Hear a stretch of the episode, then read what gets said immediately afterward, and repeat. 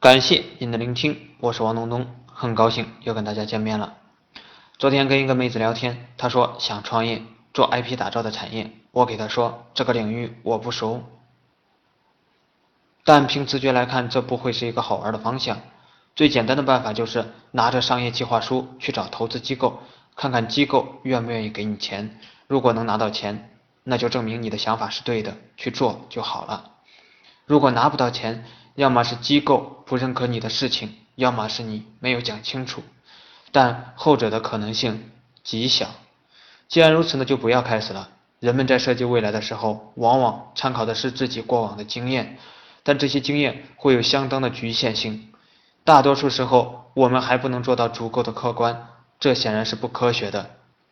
为什么一定要去跟投资机构谈，而不是找身边的朋友融资？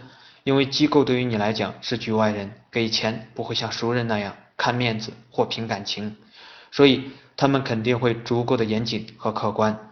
我给妹子说，微商领域你有一些不错的资源，赶紧变现是王道。过了这个时间窗口，你的资源可能就不值钱了。妹子说：“那我就给你做微商咨询业务，进而赚点销售提成。如果只是理解成销售提成，那就没意思了。你要借助这个事情再上一个台阶。过去这些人脉在你的手里不值钱，今天你可以借助我这个平台帮助到那些朋友，顺便赚点钱。你帮助了朋友，他们反过来自然会感谢你。”这跟之前大家只是吃饭喝酒的关系是不一样的，而且你们彼此给予对方的价值也变了。当一切都发生改变的时候，你就等于上了一个新台阶。这时候你拥有的平台和资源也会全新的，而且层次也是更高的。举个例子，当你还是小镇青年的时候，你能够接触到最多的也就是县城里的科长、局长。如果你去了省城，接触的人也就不一样了。如果去北京，那就更不一样了。很多人都会把工作当成工作来看，其实每一个工作机会都会成为你的人生跳板，只是很少人愿意这样认为，更不会按照跳板心态去做事情的。